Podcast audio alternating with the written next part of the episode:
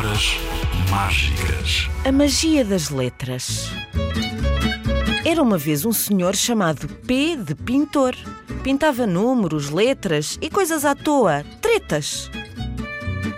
Com tanta arte o fazia que algumas ganhavam vida e saíam do caderno como se fosse magia. O 1 adorava rum, o 3 champanhe francês, o Z pedia soufflé, o I comia kiwi e o M leite creme.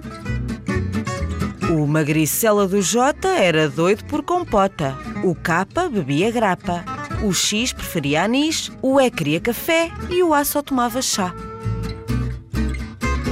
Agora digam-me lá como vai o Sr. P governar o ateliê.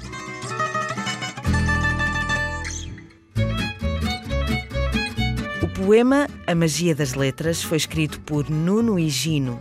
Podes encontrá-lo no livro Versos Diversos, da 30 por uma linha.